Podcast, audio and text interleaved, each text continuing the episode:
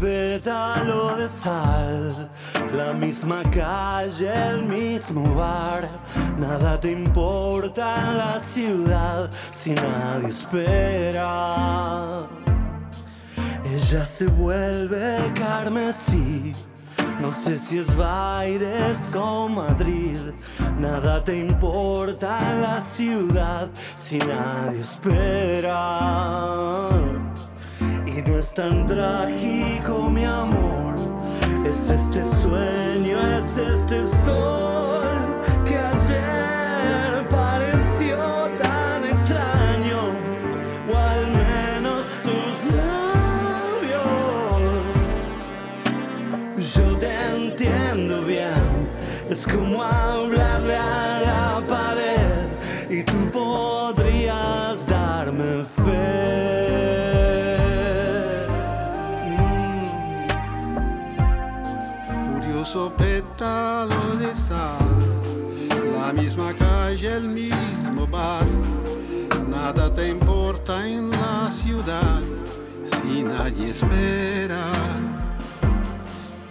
tan trágico, mi amor. Es este sueño, es este sol que ayer pareció tan extraño, o al menos tus labios.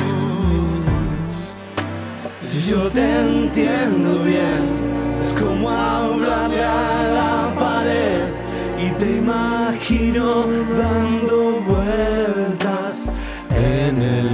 el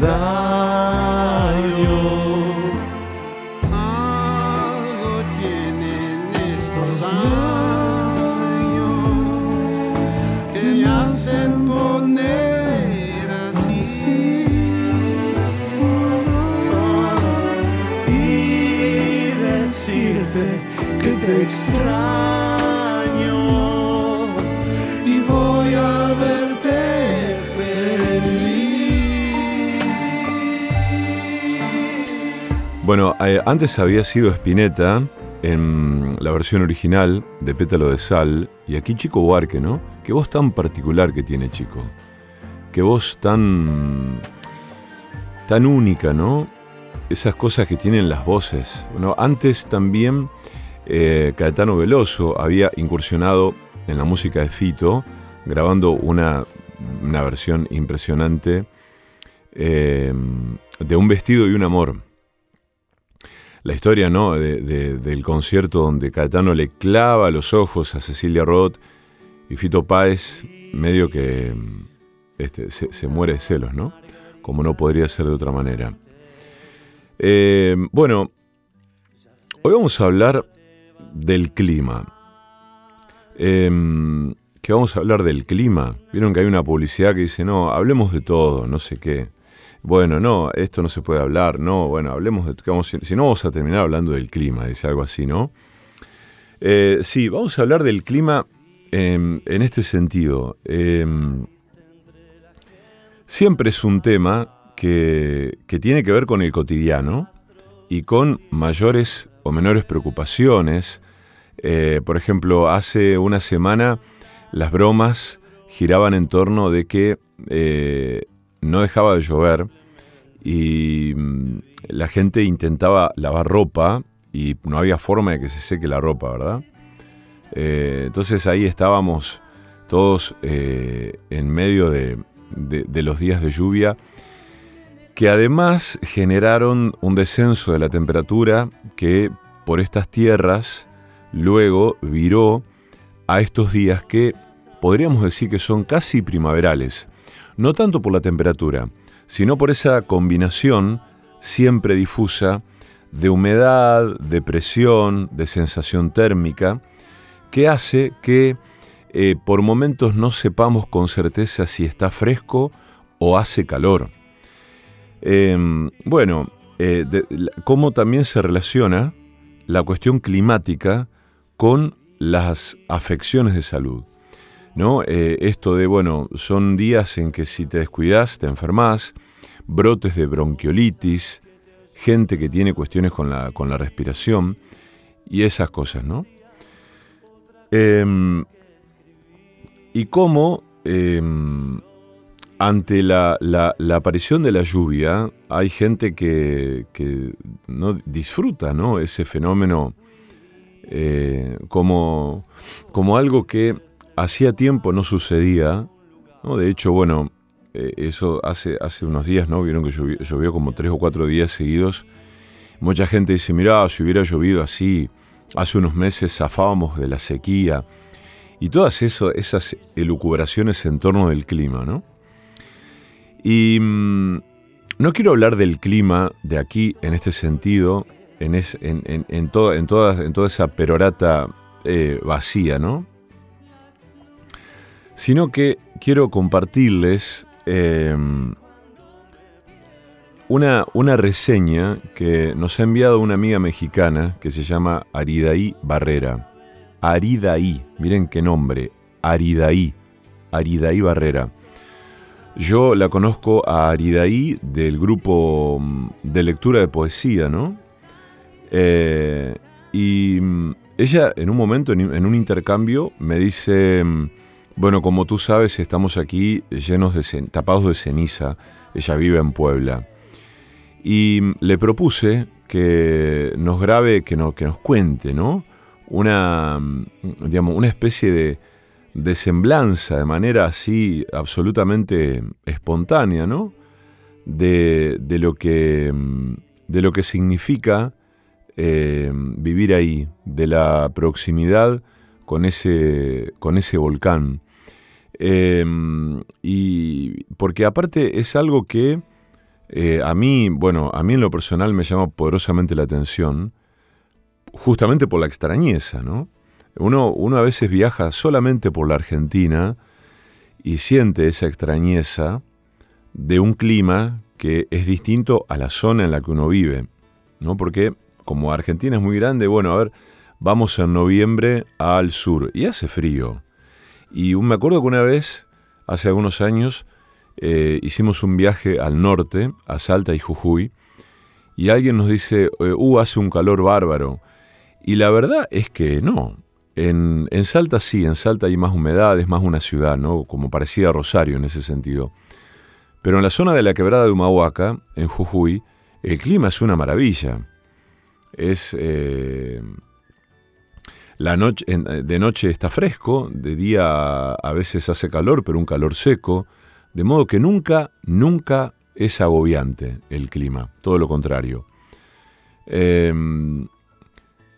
pero bueno, uno se sorprende porque aquí en Rosario y, en esta zona lo que mata es la humedad, como dicen, ¿no? Eh, y uno se acostumbra a eso, a la humedad. Eh, también en el sur pasa algo parecido, ¿no? El, asunto de, el frío, en algunos, algunos lugares donde en invierno hay nieve, y de día es un clima, en, en primavera y en verano, un clima completamente apacible, eh, en que uno hasta a veces tiene que portar un abrigo liviano, ¿verdad? Em, la extrañeza de los climas de lugares que nos son lejanos, ¿no? Em, y, uno ve por estos días las noticias en los diarios de casi todo el mundo, ¿no? Eh, el protagonista es el volcán Popocatépetl. Popocatépetl, miren qué nombre, Popocatépetl. Popocatépetl.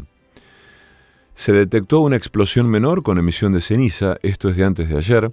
Las autoridades hicieron un llamado a la población a no acercarse al volcán debido a los riesgos que esto representa. Eh, el volcán emitió ceniza que se desplazó en dirección sureste debido a la dirección del viento. En ese sentido, las autoridades confirmaron, sin descartar su presencia en otros municipios, que se decantará sobre y hay una lista de poblaciones, pueblos, ciudades, en las que va a impactar, en las que impactó ese, ese fenómeno, ¿no? Em, de acuerdo con el monitoreo realizado por el Centro Nacional de Prevención de Desastres, en el volcán prevalece tremor de alta frecuencia que provocó en punto de las 17 horas una explosión menor que pudo asociarse con la emisión de ceniza que se dispersa hacia el sureste del coloso. De igual forma, en las últimas 24 horas se registraron 119 exhalaciones, así como 929 minutos de tremor y caída inmediata de ceniza en la localidad de San Pedro Benito Juárez, Achlico. ¿eh? Eh, el Departamento de Defensa de Estados Unidos anunció apoyo a México por la erupción del volcán por medio de su cuenta verificada de Twitter. La Embajada de los Estados Unidos en México anunció que el Departamento de Defensa de dicho país apoyará al gobierno mexicano ante la actividad del Coloso. Este consiste en donación de equipo de búsqueda y rescate para apoyar en tareas de respuesta, entrenamiento en reconocimiento de patrones en señales sísmicas de volcanes, eh, de acuerdo con el informe de la Secretaría de Gestión Integral de Riesgos y Protección Civil de la Ciudad de México, las corrientes de viento desplazarán la ceniza del volcán hacia el sureste. En ese sentido, no habrá precipitación de dicho material volcánico sobre la capital. El semáforo de alerta se mantiene en amarillo fase 3. Em, bueno, eh, hay, como una especie de diario de comportamiento del volcán. Em, pero mm, les quiero, les quiero presentar a, Aridaí, que nos ha enviado una, una crónica, una reseña de su, de su experiencia eh, allí, ¿no? Y después ha tenido, además, en realidad le hemos pedido eh, la, generosidad de grabarnos un texto porque tiene una, bueno, tiene una voz hermosa, una lectura hermosa y me gusta mucho escuchar lecturas de textos literarios en la voz de Aridaí como de otros amigos mexicanos, hermanos y hermanas mexicanos. Em, pero miren, esto nos cuenta ella acerca de este fenómeno del volcán, Aridaí Barrera. Vivo aproximadamente a unos 25-30 kilómetros del volcán Popocatépetl, un poquito fuera de la ciudad de Puebla, eh, casi colindando con la carretera a la Ciudad de México, una de las carreteras principales por aquí. Y tengo más de 20 años viviendo en esta ciudad y teniendo una relación de alguna forma activa con el coloso ese que está aquí, pues recordándonos que hay un centro de la Tierra lleno de calor y por donde algunas montañas abiertas y poderosas respiran. Em, por ahí de 1994 el volcán se activó con mucha fuerza y desde entonces hasta ahora, cada de vez en cuando, ciertos años o ciertos meses del año, se activa con más fuerza. Tenemos un semáforo que se inventó hace algunos años para irnos señalando el nivel de gravedad en el que podemos estar, si se necesita evacuar, si no se necesita evacuar. Nunca en estos años se ha procedido a ninguna evacuación ni las comunidades más cercanas. Hay muchas comunidades eh, muy cerca del volcán que viven ahí desde hace muchos años, desde hace cientos de años. En realidad el Popocatépetl es un nombre náhuatl de, pues, de ancestros y de gente y de espacios que se han ocupado ahí desde hace claramente pues cientos de años y le tienen un respeto a este ser que experimentan como un ser vivo, como un ser al que le rinden ceremonias, rituales, eh, gratuidad y que además entiendo que se ha ido adaptando con los años, o sea, como que ahora se le tributan otras cosas o se le piden otras cosas o se le agradecen otras cosas. Me parece que incluso tiene un cumpleaños, eh, no sé el día, pero creo que es en marzo, donde le celebran al, al, Popocatépetl su cumpleaños las comunidades cercanas y le llevan incluso a veces animalitos, guajolotes o sacrificios. Y ahora que se complicó un montón la cosa, este, estas últimas semanas eh, se intensificaron, creo, algunos rituales y eso. Puede ser raro o es raro que hayamos, o sea, creo que somos alrededor, a los 100 kilómetros alrededor del Popo, creo que somos como 25 millones de personas que podríamos tener algún nivel de implicación cuando hace exhalaciones o en el caso de alguna explosión. Entonces es un volcán que tiene a demasiada gente eh, viviendo alrededor y es un fenómeno que llama mucho la atención probablemente en otras partes del mundo sería, pero ¿qué hace esa gente loca viviendo tan cerca de un volcán? Eh, pero bueno, vivimos con él. Em, yo desde un lugar en el que me impacta eh, muchísimo, me recuerdo alguna vez en la preparatoria, en aquella ventana de mi cuarto, pudiendo ver en la noche cómo salía rojo del, del volcán y de gritarle a mi familia que subieran a ver.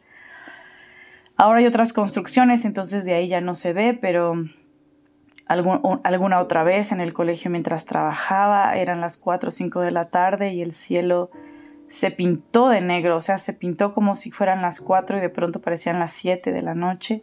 Sí, ya se suspendieron clases y todos nos fuimos a las casas. Me parece que fue, no sé si hace unos 12 años por ahí, que fue una, también una explosión de ceniza muy, muy, muy fuerte. Eh, y de todos esos fenómenos, este último mes del 2023, de todos los años que yo llevo viviendo aquí, ha sido el mes más activo, porque a veces nos pasaba que uno o dos días nos baña de ceniza un poco o arroja ceniza, los coches pues se manchan, las calles o se siente un poco en el aire cuando es muy muy fuerte. Pero ya llevábamos como un mes con una con mucha actividad de ceniza, de barrer pues cotidianamente y saber que hay ceniza en los coches y así porque va cayendo. Pero eh, hace dos semanas, el fin de semana, me parece del 16, 17 de mayo, amanecimos en gris. O sea, en algunas zonas, así en algunas zonas parecía que nevaba ceniza. entre, entre blanca y gris. Eh, este fenómeno así en todos estos años no lo habíamos vivido. Los coches estaban pues repletos de ceniza y si barrías, a la hora ya estaba igual todo. Entonces, pues alguna gente reacciona con mucho miedo. De inicio siempre es un fenómeno como impactante, a mí me parece muy impactante, pero me pone nerviosa, me interesa, me, me, me, me dice como que qué va a pasar. Los expertos han explicado varias veces que en teoría no es uno de esos volcanes que derramaría brutalidades de lava, pero en realidad no se sabe. Y bueno, lo que sucede es que eso, el calor del centro de la Tierra sale por algún lugar a respirar y, tenemos a uno de esos espacios respiratorios bien cerquita. Y pues eso, contarte que así se vive, alguna gente pues sí entra en más paranoia y pánico y el semáforo ahora nos avisó, seguimos en amarillo, fase 3, eso significa que lo que seguiría sería entrar en un, en un rojo fase 1, pero nunca hemos pasado de ese amarillo fase 3, incluso con esto que ahora hemos vivido. Y pues se preparan, hay rutas de evacuación hechas por si lo necesita la gente y etcétera, pero la gente que vive ahí cuando la entrevistan no parece tener tanto temor. Digo, a ver, si, un día pasan otras cosas, se reirán de este audio, de este compartir. Eh, hasta donde entiende la gente que sabe mucho de ciencia y de estudios de geofísica y que, ha estudiado mucho como los volcanes, pues sí es muy activo, está muy vivo este volcán, que por cierto hay muchas leyendas alrededor de este volcán y una de tantas es que es un amante muy frustrado que quedó ahí, eh, hincado a los pies de su amada la que le mataron. Y bueno, que cada de vez en cuando despierta. Algunos dirán que a recordarnos su dolor o a recordarnos el propio o a recordarnos la propia vida o nuestra pequeñez o lo que sea. Pero bueno, en concreto eso nos genera eh, esta semana pasada que nos dio un pinchazo en el alma porque nos recordó a la pandemia, nos regresó a los niños a la escuela virtual. El gobierno mandó esa indicación, estuvimos ahí unos días, nada más, solo una semana y, esta semana ya regresaron a clases apenas. Y pues parece que se reorganiza la vida, baja la actividad un poco del volcán y seguimos. Y así es, así es. Eh, no hay un pánico de gente gritando por la calle. Sí hay una expectativa atenta, estamos, la gente está atenta a sus ventanas para ver qué está pasando, atenta a los videos, atenta a las noticias. Pero así es, Esteban, vivimos con un volcán vivo eh, que de pronto tiembla un poquito más y que nos recuerda la absoluta pequeñez y que este es un planeta que tiene, no sé, como su propia danza, su propia forma de estar y es impresionante, impactante, eh, bello, es muy bello también, es muy bello. Hay unas imágenes, unos videos, este, pues bellísimos, ¿no? De, de, la vida del volcán activa. Y sí, también da angustia a veces, un poco de temor, porque pues la naturaleza tendrá su ritmo, su sabiduría y más allá de lo que diga la ciencia, pues no sabemos bien qué puede pasar. Mientras tanto aquí convivimos con él. Eh, le dicen Don Goyo en Puebla, Don Gregorio. Vivimos con Don Goyo, con el Coloso, con el Popocatépetl, que quiere decir cerro que ahumea en náhuatl. Y ese bautizo lo tiene desde hace cientos de años y así es, más o menos, por ahí va la cosa. Seguiremos viviendo juntos el tiempo que nos lo permita. Y así.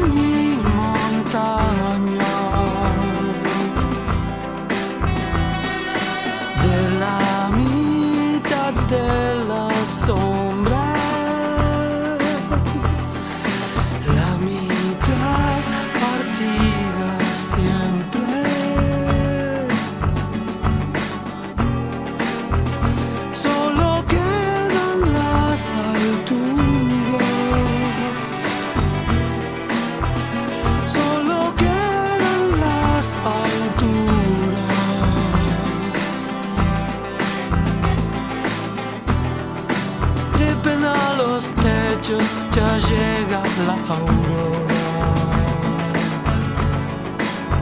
Oh. A los techos, ya llega la aurora.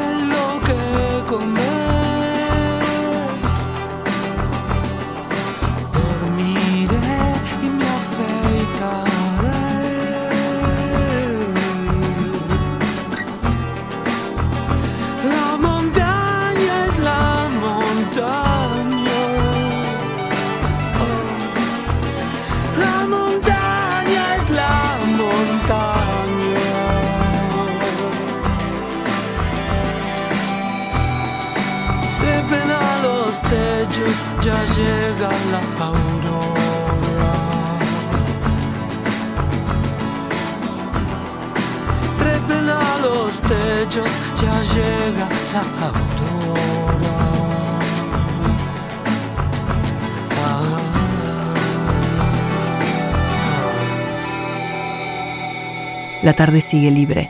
El perseguidor.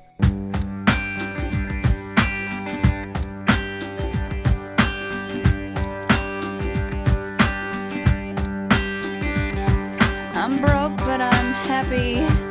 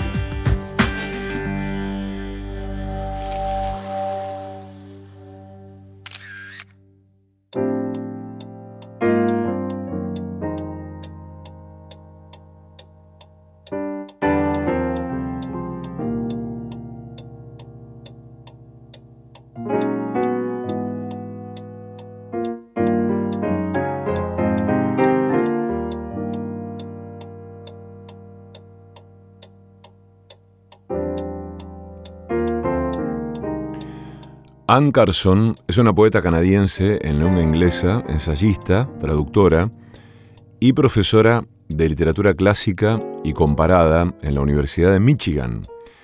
Está considerada por la crítica literaria como la poeta viva más importante de las letras anglosajonas.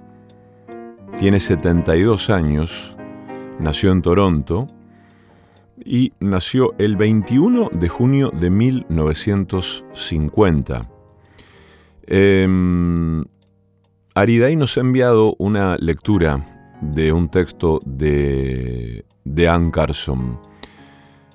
Em, se preguntaba Ann Carson en uno de sus poemas cómo sería vivir en una biblioteca de libros derretidos con frases corriendo sobre el suelo y a toda y todo a puntuación asentada en el fondo como residuo.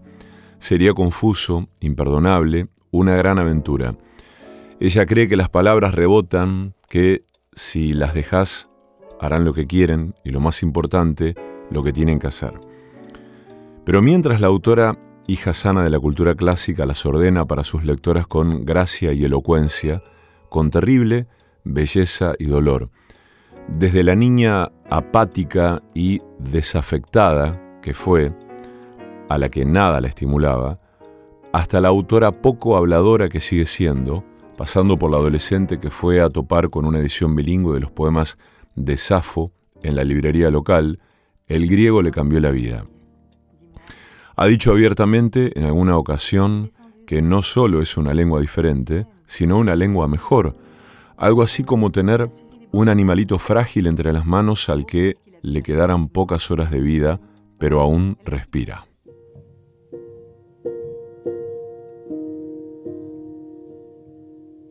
Si no eres la persona libre que quieres ser, busca un lugar donde puedas contar la verdad sobre ello. Contar cómo te va con todo. La franqueza es como una madeja que se produce a diario en el vientre. Tiene que desenrollarse en algún lado. Podrías susurrar de cara a un pozo. Podrías escribir una carta y mantenerla guardada en la gaveta. Podrías escribir una maldición en una cinta de plomo y enterrarla para que nadie la lea por mil años. No se trata de encontrar un lector, se trata de contar. Piensa en una persona de pie, sola en un cuarto. La casa está en silencio. La persona lee un pedazo de papel, no existe nada más. Todas sus venas se pasan al papel. Toma la pluma y escribe en él unos signos que nadie más va a ver le confiere así como una plusvalía, y todo lo remata con un gesto tan privado y preciso como su propio nombre.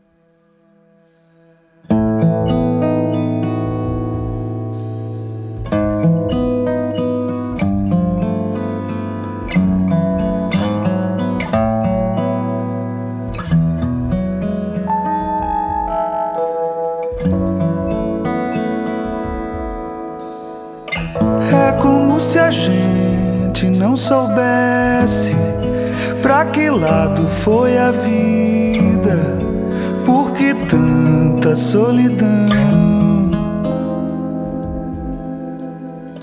E não é a dor que me entristece, é não ter uma saída,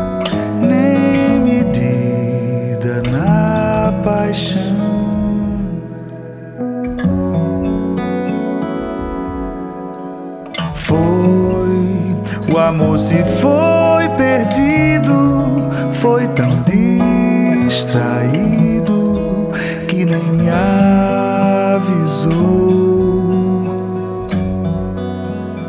Foi o amor se foi calado,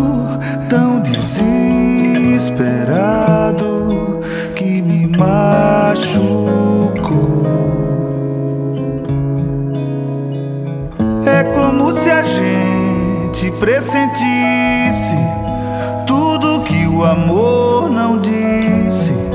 Diz agora essa aflição.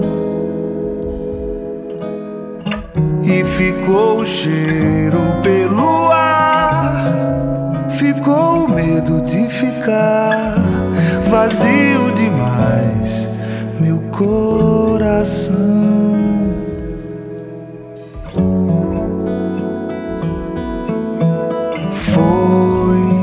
O amor se foi perdido, foi tão distraído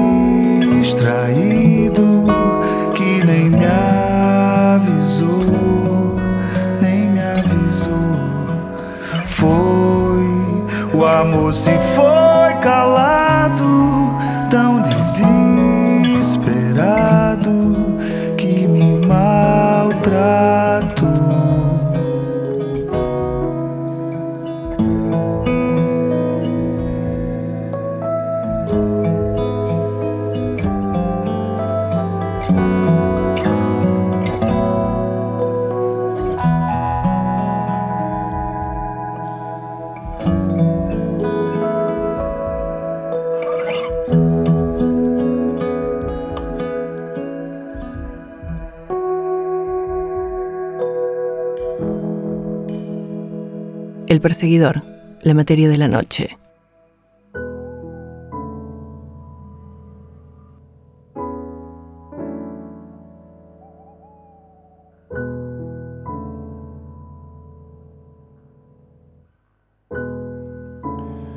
Voy a contar la historia de Casimiro Municio, el último verdugo de la audiencia de Madrid antes de la República.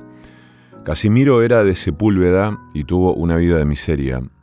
Llegó a Madrid con su esposa e hijos con la esperanza de prosperar, pero no fue así.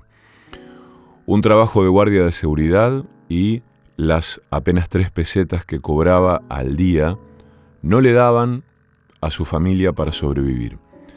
De modo que Casimiro optó por una plaza pública de un trabajo por el que rezaba para que no le saliese, el de verdugo. Quiso su físico seco, triste, enjuto y la mala suerte que el trabajo fuera para él. Pocos sabían a qué se dedicaba, cuentan que en su primera ejecución estaba tan nervioso y no atinaba que el reo dijo, tengo yo más cojones para morir que este para matarme. Tras aquel triste bautizo, Casimiro pasó media semana en cama y algunas más emborrachándose para olvidar. Y es que Casimiro lloraba tras cada ejecución en sus casi 20 años de oficio. Contaba la prensa de aquel entonces que su mujer murió de pena cuando se enteró de a qué se dedicaba para mantener a su familia.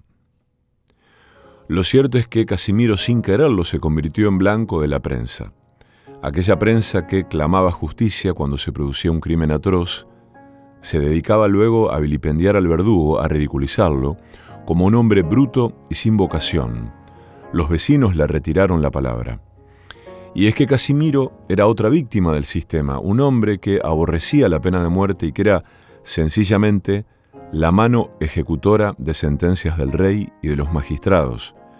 Tanto aborrecía la pena de muerte que firmó un documento en el que pedía su abolición. Entre ejecución y ejecución, y una vez que hubo enviudado, Casimiro cuidaba de su casa y hacía todas las labores del hogar.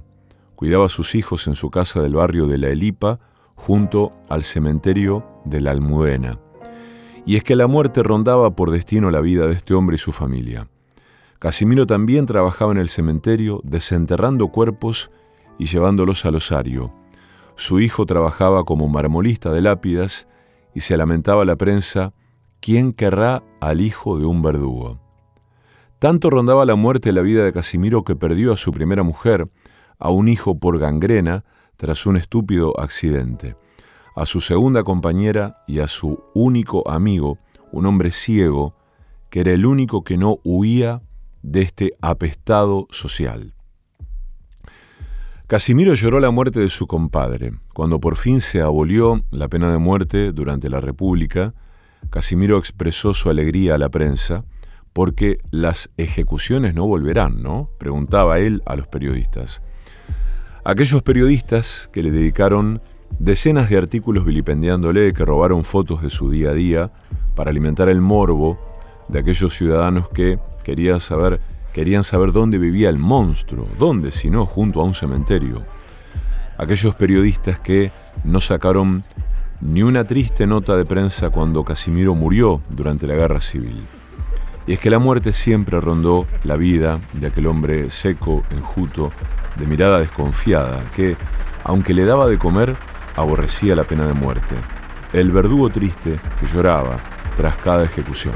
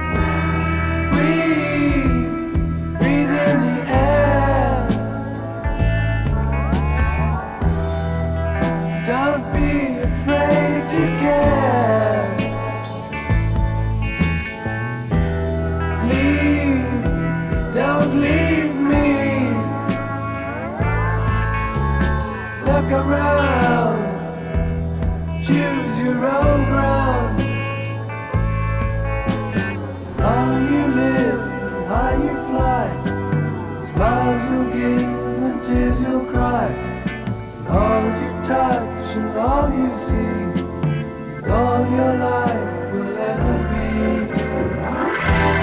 Run, rabbit, run. Dig that hole.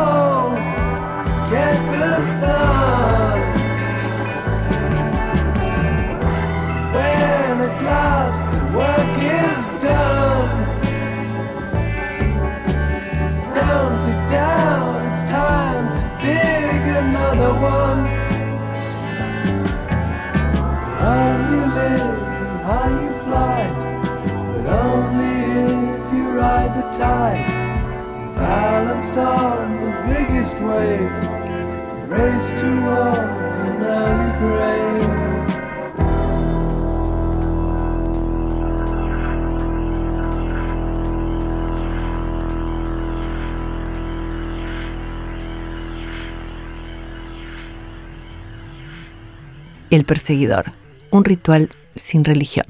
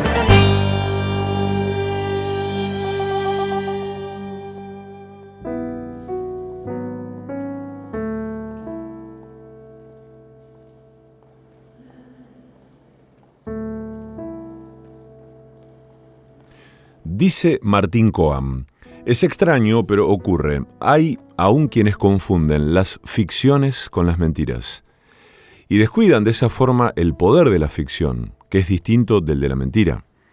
Hay ficciones en las novelas, en series, en películas, cada una con su articulación específica con ese afuera, el de la verdad. Pero también hay ficción en el fútbol, hay un pacto del como si.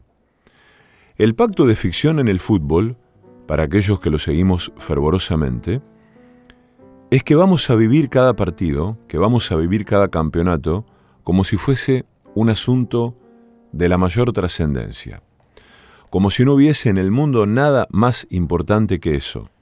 Sabemos bien que no es así, por supuesto, sabemos que existen la vida y la muerte, que hay miserias sociales muy graves, que hay miles de cosas más relevantes que un penal o un gol anulado. Pero entramos en esa ficción, pactamos ese como si. Vamos a vivirlo como si no hubiese nada más. Vamos a vivirlo como si nada más importara. De ahí la extraordinaria intensidad que suscita. No es tan distinto, en última instancia, de las razones por las que en una novela de guerra, donde se cuenta cómo mueren despanzurrados miles y miles de personas, lloramos porque una carta de amor se pierde y no llega a destino. O en alguna de esas películas catástrofe que tratan sobre el fin del mundo, solo queremos que en el derrumbe total del apocalipsis, el chico y la chica se encuentren, que se abracen o se den la mano. Las ficciones son así, alteran las proporciones, interfieren una dimensión con otra. Por eso explotamos de euforia en un gol, por eso nos retorcemos de ansiedad ante un tiro libre, al borde del área. Por eso salieron 5 millones de personas a las calles a celebrar a fines del año pasado y no habrían salido, o no habrían salido en tal número, si la pelota, en vez de pegarle en la pierna a Martínez, hubiese pasado y entrado en el arco. Está claro que hay una ficción de por medio, la ficción de una importancia mayúscula, como puede haberla en cualquier juego, pues todo juego genera un mundo propio que autorregula. Pero esa ficción, como toda ficción, produce también efectos reales. Es real la felicidad de una vuelta olímpica. Es real la mortificación de un penal errado sobre la hora. Es real el estado de ánimo del que gana o el que pierde. Son reales y duraderos esos efectos. Pueden extenderse por varios días y a veces por mucho más tiempo aún. Para que esta ficción, la del fútbol, funcione, necesita una verdad, o dicho en sentido inverso, se estropea si hay mentiras. De ahí la gravedad de lo que pasó hace poco en Brasil, el escándalo que se produjo al sospecharse, se está investigando, que hay jugadores que recibieron coimas para hacerse amonestar o cometer penales adrede, amaños vinculados con las redes de apuestas, un juego montado sobre otro juego, sobrecarga de distorsión. La falsificación de por sí pone en crisis a la ficción, la descompone, la hace fallar. ¿Cómo vamos a entrar de lleno en el juego del cómo sí? ¿Cómo vamos a suspender todo un orden de certezas previas para entrar en otro sistema de creencias si advertimos que están resueltos a cobrar penal aunque sepan que no es penal, que apenas en la tercera fecha se nota que el torneo en disputa ya ha sido asignado a un determinado equipo. Si los modestos clubes de los presidentes de la asociación viven sus años dorados en lo que duran esas mismas presidencias. Arreglos, sobornos, referís comprados, rivales que van a menos, según dicen, siempre hubo. Pero encubiertos, disimulados, razonablemente ocultos, nos dejaban, bien o mal, el beneficio de la duda. Esas veces en que las dudas pueden ser un beneficio. Si se vuelven ostensibles, traspasan al desembozo, si prescinden de tapujos, entonces la situación se complica. El daño que la mentira le ocasiona a una ficción es distinto del que eventualmente le ocasiona a la verdad. Hay quienes se sienten a salvo del fútbol entendido como mecanismo de enajenación y embrutecimiento, porque los domingos, en vez de seguir los partidos, se dedican a consumir las falacias de ciertos canales, los engaños de ciertos portales, los infundios que infestan las redes.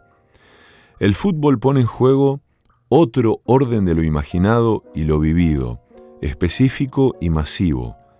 También es preciso preservarlo de las trampas de la falsificación.